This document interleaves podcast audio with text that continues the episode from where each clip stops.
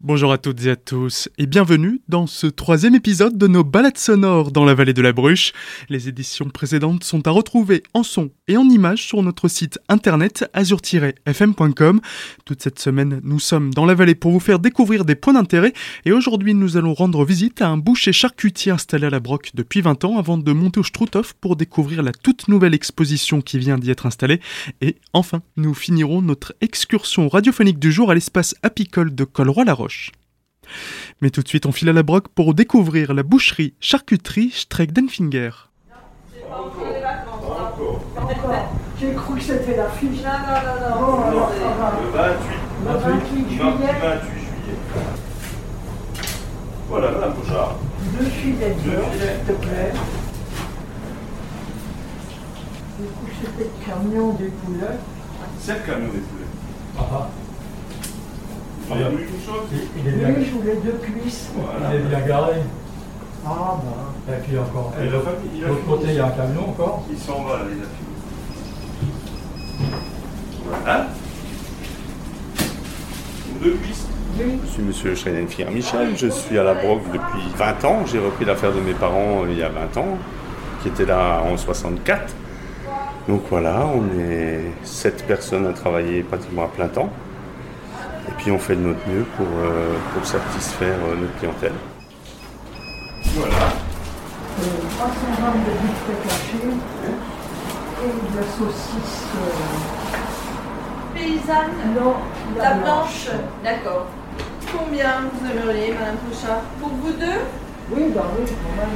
Quand même, hein Encore un petit peu Eh, arrête. euh, Non, mais elle n'est pas épaisse, ça va pas être lourd. C'est bon Oui. C'était pas trop prévu au départ. On était avec mon épouse, on était plus parti vers la restauration. Et puis ayant appris boucher charcutier, on s'est dit qu'il y avait une affaire à reprendre. Donc ça aurait été dommage de, de faire autre chose. Quoi. Donc pour l'instant, euh, oui, comme je vous disais, ça fait 20 ans qu'on est là. Et puis euh, après, on verra. Pour le moment, vous n'avez pas prévu de partir c'est- Euh, non, je suis encore un peu loin de la retraite. Euh, J'ai deux grands-fils qui malheureusement sont cuisiniers et qui ne s'intéressent pas trop à l'affaire. Donc euh, après on verra, je sais pas, j'ai encore euh, entre 5 et 10 ans à faire. Donc pour l'instant il n'y a pas de départ de prévu. non, non. Entre la restauration et le boucher charcutier, vous avez le rapport au client, le service qui reste, mais le travail n'est pas du tout le même, le travail de la viande. C'est le même, oui, si on veut, il y, a, il y a de la restauration, on fait de plus en plus de traiteurs. Hein, et en plus, avec la Covid qui est arrivée, ça, ça a encore plus explosé. Mais bon, j'ai la chance qu'ils viennent nous, nous filer un coup de main. Les gamins, de temps en temps, comme ça aide, hein, surtout dans les périodes de fête. Et, euh, puis voilà. C'est quoi les qualités pour être un bon boucher charcutier Bah déjà, il faut aimer son métier. Ça, c'est la base, parce que c'est des longues journées. C'est un travail qui est encore physique, beaucoup moins qu'il n'était euh, il y a quelques années en arrière. Mais il faut aimer ce qu'on fait, et puis aimer, aimer manger aussi, la bonne viande. Faire de la bonne charcuterie, c'est la base. Si nous, on veut travailler à notre niveau pour une petite entreprise, il faut faire mieux que les autres. Donc, euh, c'est c'est la base. C'est toujours se remettre en question et faire des bons produits et faire plaisir aux gens, tout simplement. Et Du coup, pourquoi est-ce qu'on prend en pâté en croûte chez vous et pas chez le concurrent? Ah, parce que ma femme fait un super pâté en croûte, tout simplement. C'est fait, tout est fait maison. Là, 95% de nos charcuteries sont faits maison. Les vins avec lesquels on marine viennent d'amis euh, vignerons sur Aubernais. Donc on, a, on essaie de travailler, je travaille avec deux paysans dans le coin. Donc on essaie de faire du local et de faire euh, comme on fait pour nous, tout simplement. C'est important pour vous d'aller chercher chez l'éleveur qui a... Oui, bah, comme, je, comme je les connais, je sais ce qu'il fait, je sais ce qu'il fait avec, je connais ses bêtes. Donc euh, pour moi, c'est très important. Et puis c'est le circuit court, hein, c'est de, de, de plus en plus, euh, je dirais pas à la mode, parce que c'est pas une mode, mais c'est une logique en soi. Parce qu'il ne se faisait pas il y a 15-20 ans. Non. Oh, même il y a 10 ans. Ouais, c'est très. Et puis à la demande, les gens veulent savoir maintenant. Hein, dans le temps, il y a 10-15 ans, c'était la surconsommation, il y en a toujours, mais les gens veulent savoir. Ils préfèrent manger moins, mais savoir tout ça.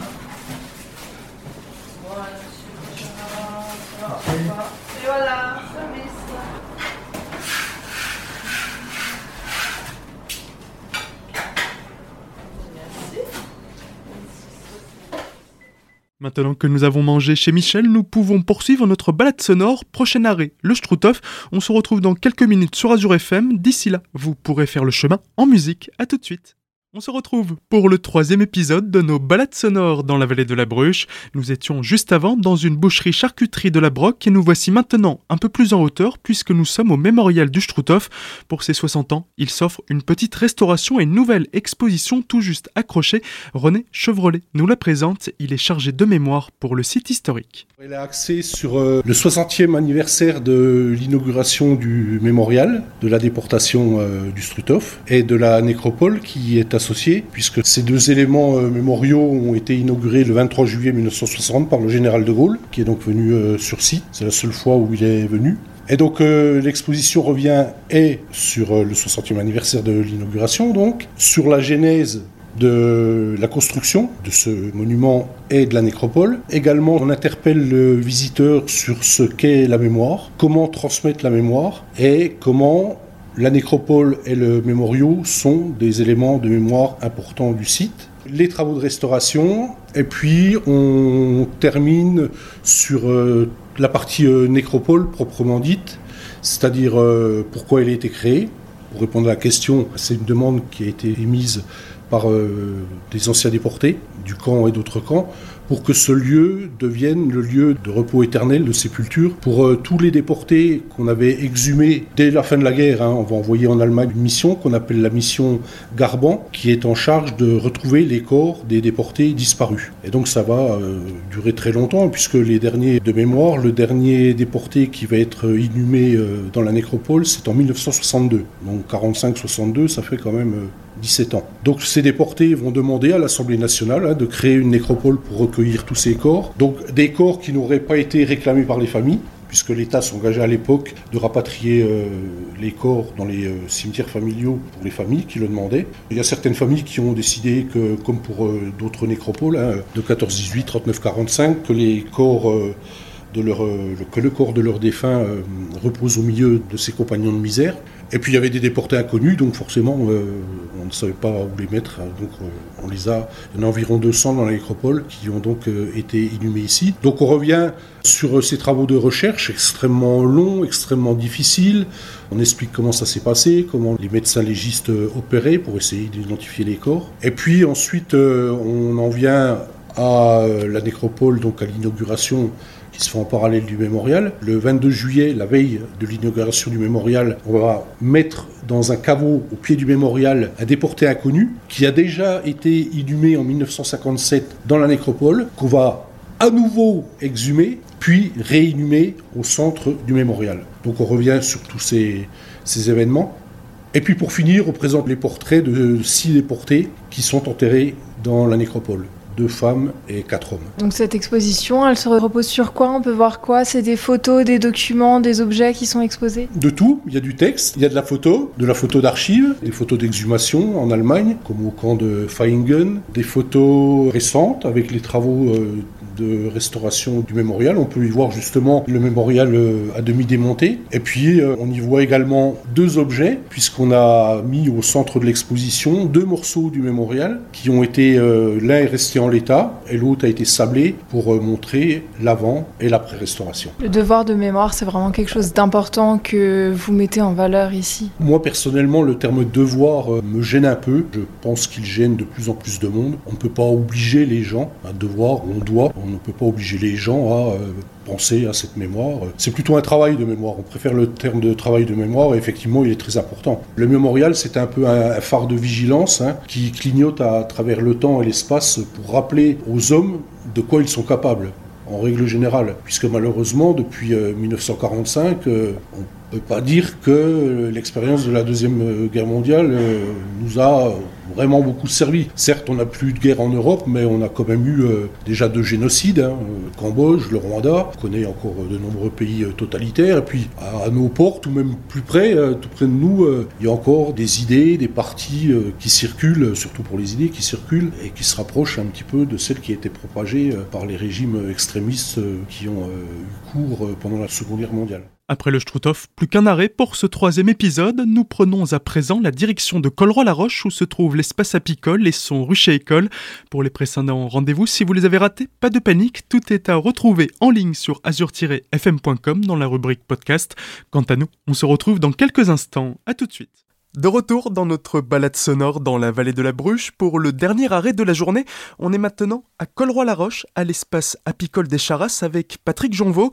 Lorsque l'on pénètre dans la pièce où l'on trouve les ruches, il n'a qu'un seul conseil pour les visiteurs. Fermez les yeux à écouter. Bon, euh, une dizaine de ruches possibles. On a aménagé tout, ça, ce qui permet, en dessous il y a des grilles, donc euh, on a tous les, les déchets qui peuvent tomber. On va l'ouvrir, on va l'ouvrir. Celle-là c'est la vitrée. Bon, elle présente l'intérêt pour les enfants de voir tout de suite ce que c'est qu'une ruche et puis les cadres hein, en position. Maintenant, euh, normalement il y a, y a- des tops clairs, hein, voilà, comme ça.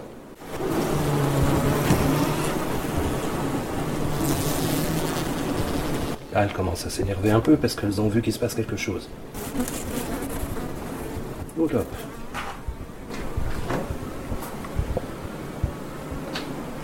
Regardez dans ce magnifique opéra. Je veux dire que quand même on a de la chance ici, puisque c'est la commune qui entretient euh, tout l'espace. Ils entretiennent le sentier euh, plaisir, ils entretiennent tout l'environnement du rucher école, qui a été construit d'ailleurs à une époque, il y a 40 ans de ça. Euh, la partie rucher et le musée proprement dit, c'est une partie beaucoup plus récente, 10 ans plus tard. Maintenant, c'est un ensemble, donc rucher école, où on peut effectivement euh, accueillir les gens, présenter le, monde des abeilles, mais en faisant vraiment le travail. Quoi. Il y a des formations d'apiculteurs, il y a de l'accueil d'adultes, tout ça euh, très simplement, mais aussi avec un bon niveau d'expertise quand il le faut. Quoi. Donc ça va être bien pour l'apiculteur qui n'y connaît rien, qui veut se lancer, qui n'est pas encore apiculteur. C'est exactement ça. Et pour l'apiculteur un peu chevronné, Ouais. qui a besoin de conseils pour refaire ses panneaux. Le, le pire, c'est euh, celui qui voit à la télé des messages du genre euh, prenez une ruche, c'est bien pour la nature, euh, vous pouvez mettre une ruche dans votre jardin. Il court vite acheter une ruche. Ils dépensent un peu dans le désordre. Ils reviennent, ils installent la ruche et c'est la catastrophe. quoi. Catastrophe pas pour lui, mais peut-être pour les voisins et pour les abeilles. Parce que euh, ça implique quand même, c'est pas euh, comme, euh, je sais pas, des petites graines de radis qu'on va planter. C'est pas grave si ça pousse tordu, si ça pousse, voilà. Mais les abeilles, c'est quand même dommage, quoi. Hein. Donc il vaut mieux réussir. C'est pas difficile, mais il y a, des choses à savoir. Et Internet n'est pas bon là-dessus. Il faut un contact, il faut, poser des questions, il faut qu'on se voit à côté des abeilles, il faut qu'on ouvre. Hein ce qu'on fera tout à l'heure, on va regarder des, des cadres et tout ça. Donc euh, c'est ça la magie de l'abeille, quoi. Et, et c'est le côté pratique qu'il faut échanger. hein. Donc ici, on peut le faire. C'est un lieu de formation. Ça, c'est euh, vraiment le, le lieu, quoi. C'est vite fait, hein. c'est quatre, euh, quatre samedis avec euh, repas partagés, avec des exercices pratiques, avec euh, du- de la théorie. Donc euh, voilà. Et puis même si vous ne faites que deux séances, euh, c'est déjà bien. suffit pour euh, commencer tranquillement. Vous- aurez des bases. contacts tout de suite. Vous saurez qu'un tel est, voisin, vous pourrez lui poser des questions. C'est ça, c'est ça qu'il faut créer au niveau de l'association. Voilà. Alors, euh, traditionnellement, euh, alors oui, on fait, on fait aussi les sentiers plaisir. Euh, sentiers plaisir pour montrer le lien qu'il y a entre la nature, la forêt et le monde des abeilles, pour créer un, petit système. Alors c'est assez étonnant parce que nous, les hommes, on se considère comme individus. Hein. Donc euh, toi, euh, toi tu te considères comme un, moi comme un. Et si on se met tous ensemble, on crée une société ou une nation ou quelque chose comme ça. Euh, les abeilles, c'est différent. C'est l'essaim, c'est un corps, d'accord C'est un corps en soi, quoi. Parce que dedans, il y a celle qui, qui est reine et qui pond, il y a celle qui s'occupe d'elle, qui la nettoie, il y a celle qui ventile, il y a celle qui, qui défendent, il y a celles qui nourrissent. Chacun a son petit boulot, hein, au fur et à mesure de sa vie. Et, et en plus, quand on connaît le système d'échange qu'elles ont entre eux, c'est comme euh, nos petites cellules à nous. C'est-à-dire, euh, moi, si, si tu me pinces, euh, ça monte à mon cerveau, qui, qui- ça redescend. Enfin, il y a tout un, tout un système d'échange. Bah, les seins, c'est pareil. Dès qu'il y a quelque chose qui arrive, l'abeille transmet aux autres. Elles savent se transmettre énormément d'informations. Hein. C'est stupéfiant. Et puis on n'a pas terminé de découvrir comment. Hein. Je, vous en dirai un peu plus tout à l'heure. Comment elle. Euh, faut voir comment ça se fait. Et pour la transmission de connaissances sur les abeilles et l'apiculture, c'est avec le Rucher École que ça se passe. Toutes les informations pratiques sont sur notre site internet azur-fm.com, à retrouver également dans la rubrique podcast Balade sonore, tous les épisodes en son et en images.